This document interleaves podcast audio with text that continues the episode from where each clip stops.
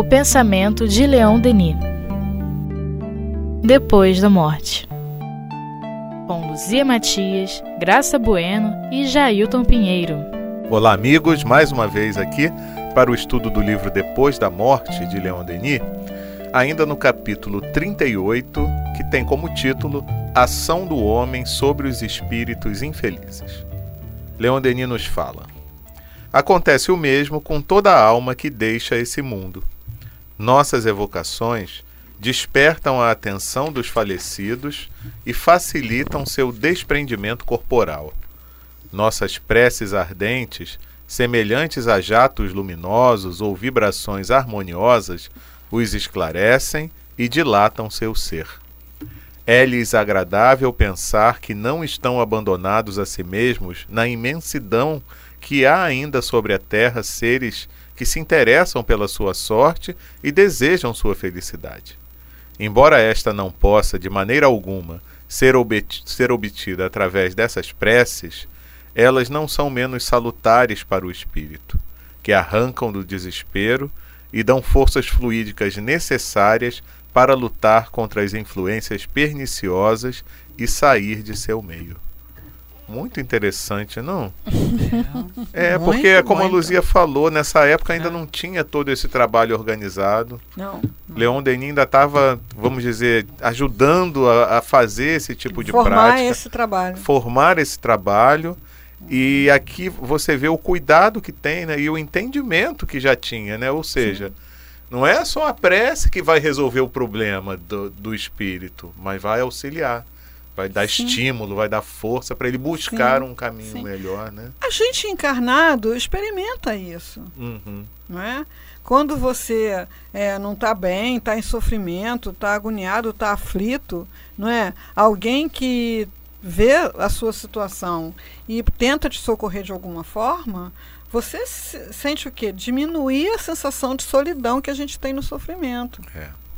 Então, quando a gente está sofrendo, a gente ainda tem essa percepção é, falha de que só a gente sofre, né? Só a gente está naquela situação. Só a gente vivencia o luto, a doença, a perda, né, a, a Acha que a nossa dor é a pior do mundo. Nem, nem quer saber qual é a dor do outro, né? Você é. fica completamente focado na sua dor. E qualquer dor, quanto mais atenção você presta nela, mais ela aumenta, uhum. né? Então, a hipnose é só mesmo um processo de você tirar o pensamento da dor. Né? Manda o pensamento para outro lugar, não sente a dor. Então, assim, é, há de se imaginar né, é, que os familiares, por exemplo, do desencarnado, muitas vezes não têm condição de ajudá-lo pelo pensamento. Às vezes estão eles mesmos mergulhados no sofrimento. Hum.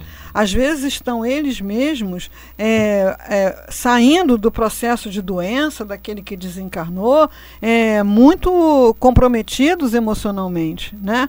É, fora as questões que ficam mal resolvidas, as culpas, as mágoas, os ressentimentos, e o espírito fica recebendo aquilo tudo em cheio, né? Então, é, quando um grupo de pessoas se une para fazer uma prece, né, e pensa no, nos desencarnados, ou nomeados ou não nomeados, é um bálsamo, né? um alento. É como você, de repente, está ouvindo uma gravação. Como a gente faz agora, né? É. A, a, eu vejo cada vez mais pessoas fazendo isso. Eu também agora dei para fazer isso, né? Você vai tomar banho e bota lá uma palestra do Haroldo, bota lá é. uma palestra do, do Rossandro, né? Bota lá uma palestra uhum. do Divaldo. É, porque eles estão falando umas coisas é, legais numa linguagem boa e aquilo é, harmoniza o teu pensamento, uhum. né? Que às vezes não está num bom dia, uhum. às vezes você está muito preocupado, ansioso. Aí você passa lá um momento ouvindo aquilo, aquilo dá uma equilibrada na tua emoção. Quando isso é dirigido para você diretamente, com certeza é um socorro né, espiritual. Mas aqui a questão era muito ainda desconhecida, né? É e fora o medo que as pessoas têm. Ah, eu já ouvi, inclusive, no meio espírita, as pessoas falam isso. Não se deve fazer prece para desencarnado em casa, porque atrai. Como assim atrai? Né? O que atrai é a sintonia do pensamento, não é fazer prece ou deixar de fazer prece. É. Então, e a sintonia do pensamento nem sempre é a sintonia positiva. Uhum. Né? Então, se eu estou magoado com alguém e esse alguém se sente culpado, a sintonia está feita. E não é uma sintonia positiva como uma prece, né? Uhum. Então, é, que, as- que eu perdoo essa pessoa, né? que ela possa também se perdoar, que nós possamos nos harmonizarmos. Não, isso é perigoso fazer isso na sua casa, vai atrair, não sei o quê. Enfim, é, a atração ela acontece dependendo da sintonia do teu pensamento. O teu pensamento já é entrar na rede, né? É verdade. Todavia, é preciso não esquecer que as relações com os espíritos inferiores exigem uma certa segurança de vistas, de tato e de firmeza. Todos os homens não estariam aptos a tirar dessas relações os bons efeitos que se poderia esperar. É necessário possuir uma verdadeira superioridade moral para dominar esses espíritos, reprimir seus desvios e dirigi-los no caminho do bem. Essa superioridade só se adquire através de uma vida isenta de paixões materiais. Nesse caso, os fluidos depurados do evocador comandam facilmente os fluidos dos espíritos atrasados. Ele está falando de evocação. É. Né? Aí, o- aí o negócio é sério. Aí é, diferente. Altivo né? tem uma palestra sobre obsessão gravada aí no YouTube, né? Uhum. É, e que alguém faz essa pergunta, não é palestra, é seminário. Hum. Alguém pergunta sobre evocação, por que, que não evoca? Ele fala assim, não, pode evocar. Agora você tem que ter médium cascudo. médium É. casca grossa. Exato. Porque você vai evocar e depois você vai ficar, ai, sentir enjoo, sentir dor de cabeça, sentir isso, sentir aquilo. É. Não dá, né? Então você fazendo a, a- o trabalho da desobsessão na casa espírita, com aquela, aquela prática que é adotada de não dizer nome, de não fazer uma evocação direta, você já tem desconforto, mal-estar, né, sensações desconfortáveis, né? Isso aqui minha amiga Graça pode falar melhor do que eu, né? é, dá muito desconforto mesmo. Muita coisa acontece, né? né? Imagina se você for evocar como, como eles faziam né, nessa época de consolidação, né? não era mais o- a época da codificação, mas era a época da consolidação. Né? É, teve um certa feita um trabalho que o Dr. Herman ele falava assim: é, pensa na mente do médium. Aí nós pensávamos na mente do médium, os espíritos chegavam. A gente não sabia de onde, que endereço, não sabia de nada, Hum. né? Mas isso era lá uma vez ou outra, era muito Sim, difícil, mas aí né? a seleção prévia já era É. feita. Exato. Entendeu? Não, e tem que levar em consideração também que, por exemplo, que quem lê isso aqui vai dizer, Ih, então eu não vou trabalhar com isso nunca. Porque os fluidos têm que ser depurados do evocador, ele tem que ser elevado, né? Tem que ter uma superioridade.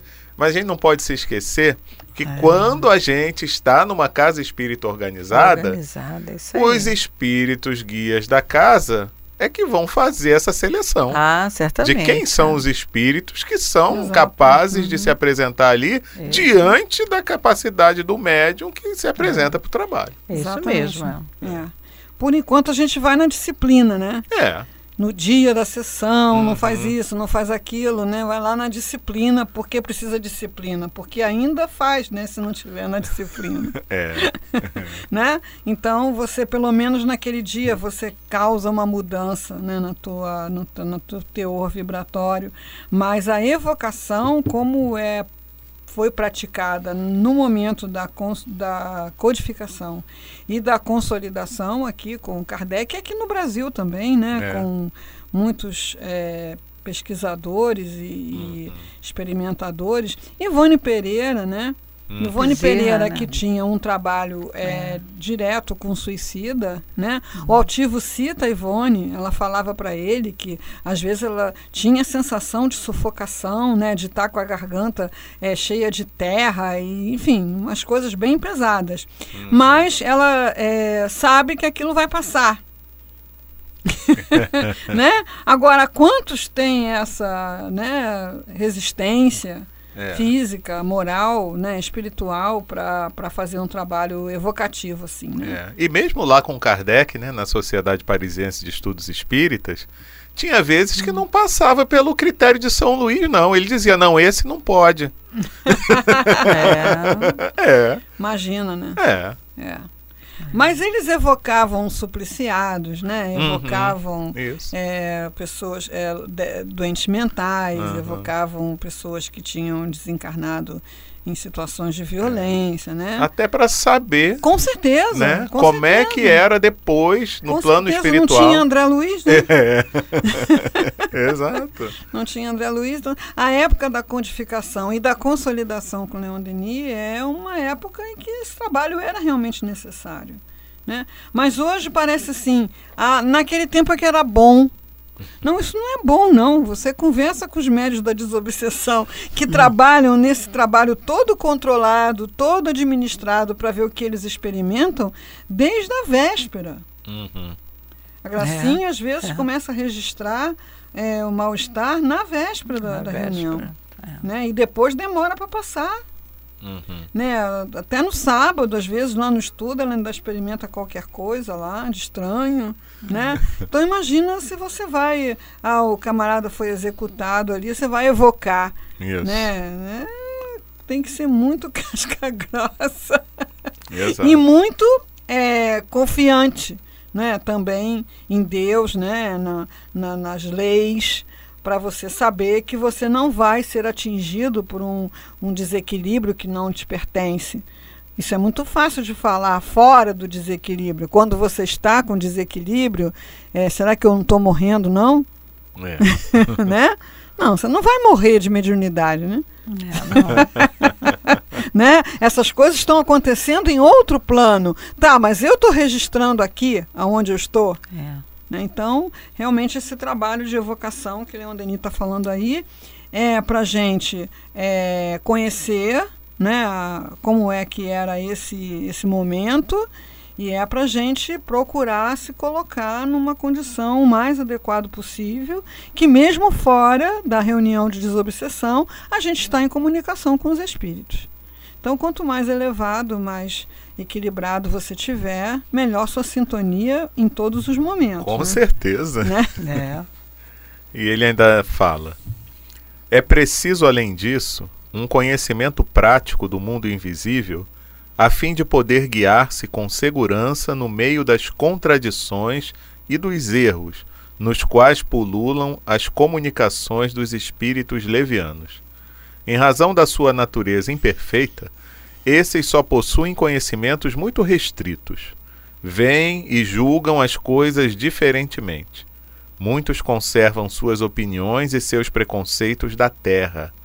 A sabedoria e a sagacidade são, portanto, indispensáveis para se dirigir através desse labirinto.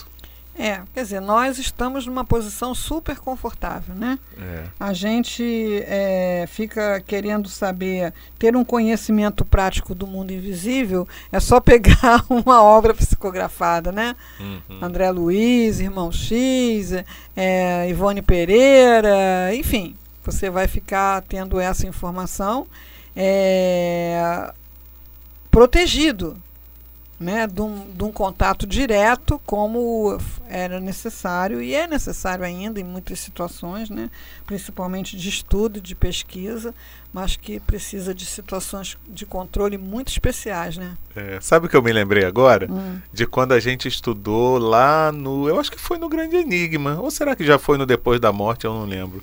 Da, da luta também de Leon Denis com aqueles que queriam fazer as, as sessões sem fazer prece, sem nada, né? Sim, Então, nos congressos. é, já era uma coisa delicada o contato com os espíritos. E você nem pedia ajuda Sim. aos espíritos Né, não benfeitores. Deus é incognoscível, não adianta pensar em Deus porque a gente não vai saber nada mesmo sobre isso, né? Uhum. E tem aquela passagem do Congresso, né, que a pessoa que ia falar isso engasgou, tossiu, não conseguiu falar, deram a palavra para Leon Denis, ele falou justo o contrário. Né? Então, assim, esse transplante do espiritismo da França para o Brasil é, aconteceu em boa parte em função disso, né? Não só as guerras, as uhum. coisas todas que aconteceram lá na França, mas também porque no momento em que Leon Denis se ausentou, é, o espiritismo ficou exposto, né, a essas propostas, né, que alteraram a sua essência, né? Uhum. E aí não teve consistência, né? É, pois é. O estudo dos fenômenos espíritas e as relações com o mundo invisível apresentam muitas dificuldades às vezes mesmo perigos para o homem ignorante e frívolo que se preocupasse pouco com o lado moral da questão. Olha como Sim. ele é um gentleman. É, é. Aquele que, negligenciando o estudo da ciência e da filosofia dos espíritos, penetra bruscamente no domínio do invisível e se abandona sem reserva às manifestações, encontra-se desde então em contato com milhares de seres cujos atos e palavras não tem nenhum meio de controlar. É. É a mesma coisa que você chegar para a pessoa, olha só, é, a pessoa não teria coragem de se relacionar com um grupo de milicianos, vamos dizer assim. Uhum. Chamá-los para sua casa, ir lá no churrasco. uhum. né? A pessoa ficaria né, um tanto ou quanto preocupada. Né? Uma vez eu me lembrei, agora eu, eu disquei um número errado e caiu numa gravação com um palavreado bem assustador, né? Deu a entender que era uma gravação de algum um traficante, alguma coisa assim. Sei. Eu fiquei apavorada porque eu fiquei pensando esse número, esse número gravou meu número, uhum. né? Aí eu até liguei para um companheiro que é militar da Cruzada dos Militares Espíritas. Liguei para ele, Coronel Eloy, aconteceu isso, o que, que eu faço? Ele falou assim, doutora, a senhora chega na Vivo, diz que perdeu o seu celular, que a senhora quer outro aparelho e quer outra linha.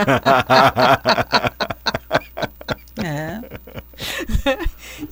anotou lá o número errado que eu tinha ligado lá uhum. para né, fazer alguma investigação, não sei. Mas a. Quer dizer, porque está encarnado eu tenho medo, porque eu estou vendo. Uhum. Agora, está desencarnado, eu posso, né? Entrar de sola, falar o que eu quiser, é. né? Que não. Que eu, tudo bem? Não. Né? É, o perigo é. de você ser é, atingido pelo mal é, invisível é muito maior, né? Uhum. Sim. Uhum. Só mesmo a reforma íntima para te dar essa proteção. Exato. É. E quando eu ainda não tenho esse estofo todo. Melhor entrar num trabalho organizado, Isso. passar pelos processos é, estabelecidos, né, se submeter às regras, que às vezes a gente não gosta de regras, né, uhum. mas são elas que nos protegem. Né? Exato. E aí você ingressar num trabalho é, supervisionado, controlado e, e, dar a sua contribuição sem essa essa ousadia, né? É, exato. O é. risco vai ser bem menor. É. é. Agora eu estava vendo um programa de viagem que tem na, na, te, na televisão e o, o rapaz que faz o programa ele foi lá para a África é, para o país é, Botsuana. Sei, sei. Né? Uhum. E aí, lá nesse, nesse país, ele vai de, de avião para um, uma região bem afastada, onde tem uma tribo vivendo em situações extremamente primitivas. Hum. Praticamente idade da pedra, assim né? Eles, eles se alimentam de, de coleta. Então eles andam e andam e andam quilômetros e quilômetros todos os dias para encontrar o que comer, né? E água, encontrar água. É, e lá tinha lá um americano, eu acho, uma pessoa do mundo ocidental, vamos dizer assim, que levou o, o rapaz do programa lá para conhecer e explicar como é que era aquela vida deles, o que eles faziam. E à noite eles se reúnem em volta do fogo, as mulheres cantam, batem palma e os homens começam dançando. Daqui a pouco todo mundo incorpora alguma coisa ali. Olha. E o tal que, o americano lá, o tal que vive lá, ele entra na, na dança, ele entra no ritual, né? Incorpora também? É, do jeito que ele estava, ele não estava sozinho. assim, é claro que esse que esse, esse essa tribo, essas pessoas têm proteção superior, não resta dúvida, tem assistência superior. Mas a população que está mais próxima delas é de outros primitivos, né? Uhum.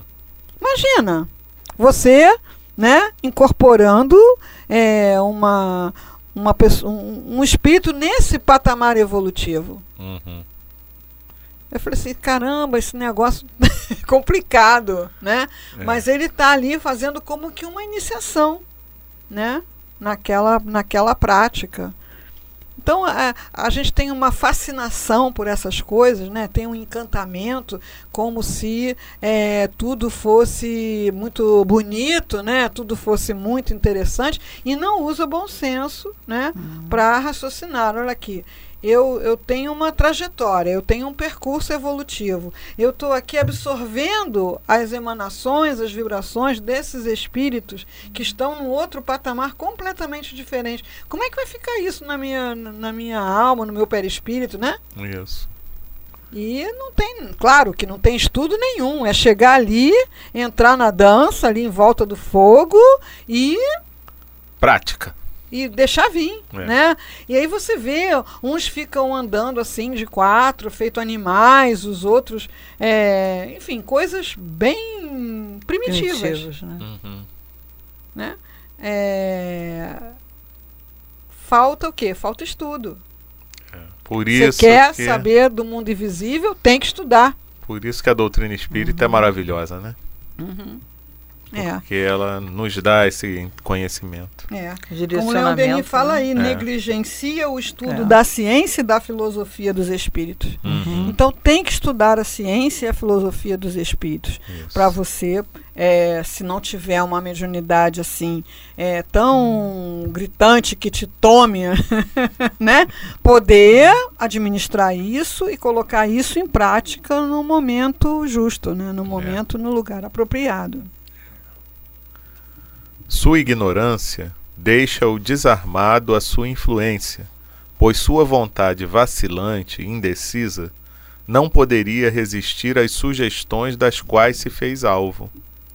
Fraco e apaixonado, sua imperfeição atrai espíritos semelhantes a ele, que o assediam e não terão nenhum escrúpulo de enganá-lo.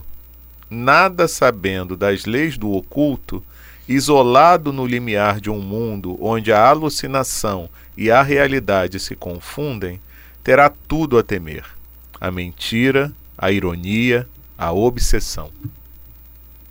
É isso aí. Eu, eu fiquei assustada com o cidadão lá.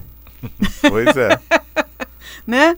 É, você se entregar assim, né, numa, numa prática, né, é, dentro de um, de um contexto de um ambiente aonde a, você pode ser sim facilmente obsidiado, É. facilmente é, enlouquecido, eu diria assim, né? É, e por ignorância das coisas Ignorância, espirituais, é. ele pode até pensar assim: não, fui lá, vi aquela questão cultural deles, participei ali daquilo e tal. Esse era o viajante, ele estava lá sentado, olhando. Uhum. Mas o outro que levou ele lá, ele né? entra na, no ritual, ele É. entra. Não, e sim, eu- mas eu tô É. dizendo, aí de repente esse mesmo que entra no ritual deve pensar, bom, agora acabou, agora eu vou embora.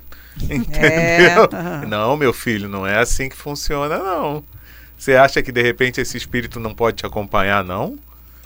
E você E ficar totalmente no desajustado, corpo, né? Totalmente desajustado ao seu contexto, né? É. lembrei agora também de uma francesa antropóloga que virou mãe de santo em Salvador, É? né? Ah, ela veio estudar, né, lá o- a- o candomblé e foi possuída lá por aquela situação, né? A gente não sabe se ela ficou bem ou se não ficou bem, se foi melhor isso para ela ou se não foi, mas de qualquer maneira é uma coisa para chamar atenção. Olha, tem espírito, viu? tem mesmo. E eles podem mudar a sua vida. Se são espíritos é, bons, vão mudar para melhor. Mas se são espíritos ignorantes, podem mudar para pior, como qualquer companhia com que você estabeleça relações é, próximas e que não estejam num patamar saudável, né? Como tem é, pessoas que acabam se envolvendo com traficantes por causa do uso de drogas, né? E aí vão ladeira abaixo, né? Uhum. Agora, o traficante de drogas eu estou vendo, ah, esse é perigoso.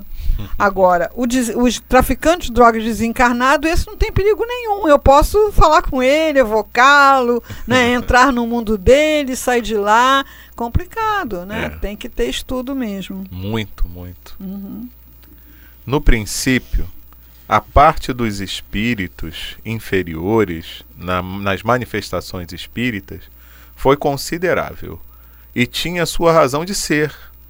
Num meio material como o nosso, somente as manifestações ruidosas, fenômenos de ordem física, podiam impressionar os homens, arrancá-los da sua indiferença por tudo o que não diga respeito aos seus interesses imediatos. É isso que justifica o papel das mesas girantes, das batidas, das casas mal assombradas, etc.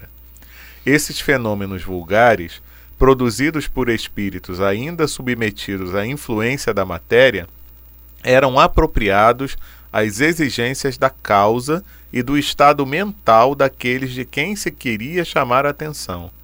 Não se poderia atribuí-los aos espíritos superiores, que só se manifestaram ulteriormente e através de processos menos grosseiros, sobretudo com a ajuda dos médiuns escreventes, auditivos, de incorporação, etc.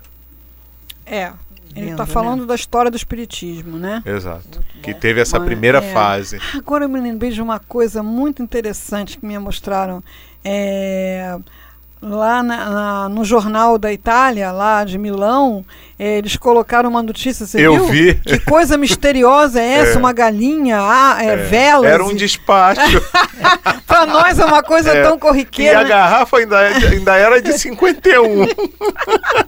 Sério? É. Olha, saiu no jornal Isso. mistério, Mistério, uma galinha do lado de umas, da- de umas velas e não sei o que, né? Então, nós aqui no Rio de Janeiro, né, no Brasil como um todo, a gente convive com esse tráfico, né? Hum. É. De, de relações do mundo visível com o mundo invisível, né? Isso para nós nos parece. É, aí uma amiga minha leu a notícia e falou assim: Ih, os policiais mexeram! Tão ferrado. É. Ferrado. Então, assim, a gente aqui próximo tem aquela praça de São Jorge ali, né? É. Que todo dia os garis varrem lá aquela montoeira de coisa. O que é aquilo? É tráfico, né? É relacionamento com o mundo invisível. Tráfico de interesse. Tráfico de interesse, É. né? Com o mundo invisível. É. E muita gente, né, no sufoco, na, na necessidade, no desespero. né? Ah, você tem que ir ali, você tem que dar É, isso, e você faz. tem que fazer. Aí a pessoa vai ali é, sem medo, né? Sem medo do que, que do com quem ela está se relacionando. Exato. Está se relacionando com alguém invisível, É. né? Está se relacionando com alguém que ela não conhece o caráter não é Isso. que está pedindo é, aquelas coisas para fazer alguma troca, alguma barganha, às Uhum. vezes de coisas até contrárias à lei moral, né? Tipo, atrair alguém para um relacionamento amoroso, É. tipo, é, passar a perna em alguém para conseguir um cargo. Isso. É, que espécie de espírito aceita esse tráfico, né? Uhum. Então, pra gente isso é uma coisa bem, né, do nosso dia a dia. Mas lá em Milão causou Não. muita estranheza. E, e, nos e nos trabalhos da desobsessão, eles falam isso, desses trabalhos É. que são colocados nas encruzilhadas para eles, a pedido de outros. né? É. Eles, dependendo do que for, pode ser até que eles aceitam ou não. Mas de É, qualquer maneira você tá está lá, né? se É. relacionando. Se relacionam. É, vibracionalmente. é. Eles falam isso. É. Né? É, em muitos casos é até melhor que eles não aceitem mesmo, né? É. Porque aí você de repente se livra de um de um acordo, né, em que você vai ter Isso. que pagar a sua parte. Se você obtiver aquilo que você pediu, né, e aquilo é contrário à lei moral, você fica vinculado, né, a qualquer tipo de facilitação que tiver acontecido. É. Então era uma coisa para a gente querer mesmo distância, né? era uma coisa para a gente querer mesmo é, uma um- ter um, um cuidado. Mas justamente quando eu não conheço, não tenho medo, né? Desconheço, não sei o que é. É nem tudo a gente pode botar a mão, né? Não, não pode. Tudo tem. É, um, um quadradinho assim tem dono, então a gente não deve botar né? Ai, não sei. Aí falou a advogada. É. Direito da propriedade. E tem o último parágrafo do capítulo. Vamos a ele? Vamos. Depois dos fatos materiais que se dirigiam aos sentidos, os espíritos falaram à inteligência, ao sentimento e à razão. Esse aperfeiçoamento gradual dos meios de comunicação mostra a extensão dos recursos dos quais dispõem as potências invisíveis e que combinações variadas e profundas sabem colocar em jogo para estimular o homem no caminho do progresso e no conhecimento dos seus destinos. Isso. Ou seja, o início foi para chamar atenção. Aham.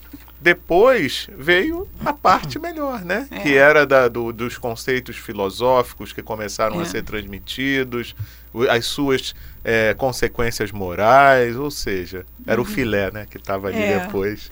Quando eu entrei no Leon Denis, comecei a estudar livro dos Espíritos e livro dos Médiuns. E Kardec coloca que é o guia para os evocadores, Isso, né? isso. É, essa era a intenção dele naquele momento, né? E eu entendi assim, como na medicina você estuda a teoria, depois você vai para a prática. Eu queria saber quando que a gente ia para a prática.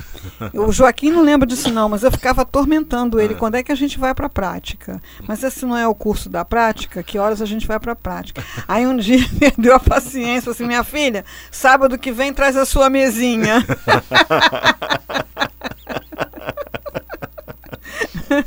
Não, isso me lembra das sessões de copo, né? Que muitas vezes Isso. adolescente, cheio de fluido, né? Isso. É, se reúne para brincar de copo e não É. tá vendo com quem tá brincando, né? Exatamente. É, é, tem que estudar muito e fazer um trabalho mesmo de sintonia através da elevação. Isso aí. Então, hoje, de hoje fica o convite para o estudo, né? Muito.